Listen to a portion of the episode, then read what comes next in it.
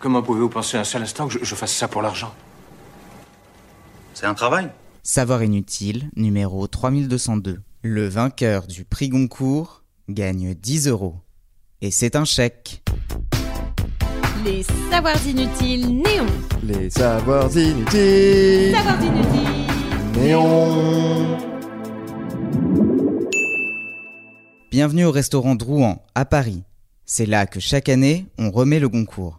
Sauf qu'ici, le chèque de 10 euros ne permet même pas de s'offrir une entrée. La moins chère, le gazpacho de tomate, c'est 12 balles. Eh bien, le déjeuner commencera avec un beluga de la Caspienne, le foie gras d'élan dans l'aube à la gelée, le homard grillé de Rouen, suivi d'une gigue de chevreuil Saint-Hubert crème de marron, le fromage, le dessert, ce sera un sorbet aux fruits de la passion avec des minérales. Pourtant, la première édition du prix, en 1903, prévoit une récompense bien plus alléchante. 5000 francs. Mais alors, d'où ça vient? Les frères Goncourt, Jules et Edmond, étaient écrivains. Le second a souhaité dans son testament la création de l'académie du même nom. Leur héritage finance alors la dotation et la rémunération des membres, 6000 francs par an. John Etouane est le premier à toucher le pactole et il ne prendra même pas la peine de se déplacer. Il est resté chez lui, tranquillement installé à Saint-Tropez, un peu comme Lady Gaga au dernier Energy Music Awards. Lady Gaga qui, souvenez-vous, s'est réjouie de son prix en vidéo. Cette année au Energy Music Awards, ça va être une de ces bastons. Le romancier, lui, a préféré envoyer son frère à sa place. Mais les gros chèques n'ont pas duré. La Première Guerre mondiale passe par là, et l'avènement du franc Poincaré à la fin des années 20 n'aide pas l'héritage des deux frangins.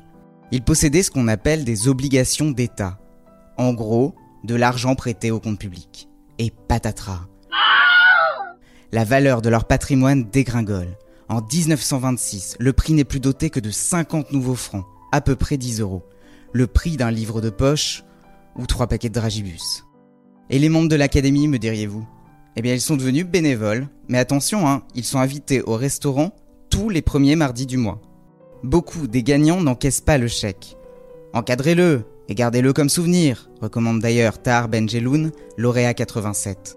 D'autant qu'un prix Goncourt, ça peut rapporter gros. Les lauréats écoulent en moyenne 400 000 exemplaires. 400 000. Trois perdants ont claqué la porte de l'académie. En 2011, l'art français de la guerre d'Alexis Jen, c'est 2,8 millions d'euros de chiffre d'affaires en seulement 10 semaines.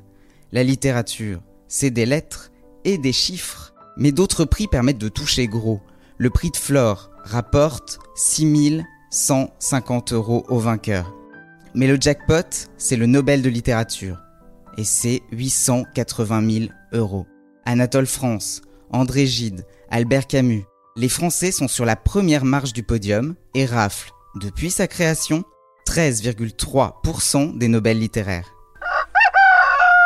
Mais ça, c'est vraiment inutile de le savoir. Si ce podcast vous a plu, abonnez-vous, likez, commentez.